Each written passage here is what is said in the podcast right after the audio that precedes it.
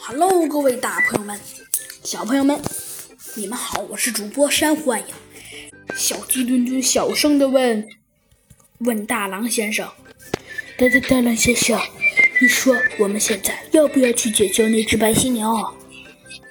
呃，我不知道，不过目前觉得还不是时候。那可是时间不多了呀。哎，那这也没有办法呀。你看。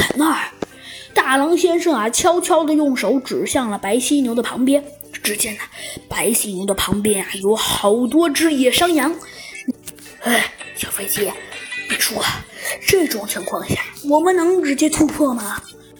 呃，这么多人！嘘，大狼先生啊，一把捂住了小飞机的嘴，但是已经来不及了。其中的一位呃山羊扛着他的呃机关枪向这边走了过来。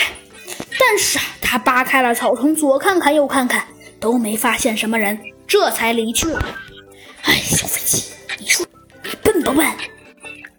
呃呃，对不起啊，呃呃，大狼先生，哼，差点你又要变成呃烤飞机，我就要变成烤大狼了。呃，哦，大狼先生，知道了。哎，算了，别说这些了。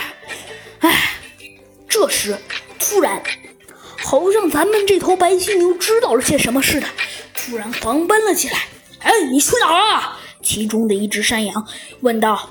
可是啊，这只白犀牛好像也不知道是得了什么病，就啊一头猛冲，什么也不管不顾的，甚至还撞飞了一头白一头山羊呢。现在怎么办？小鸡墩墩问道。要是让这头白犀牛呃随便乱跑的话，它肯定会被抓住的。还有，这只白犀牛一定是感应到了这附近有人。哼，小飞机，是时候了。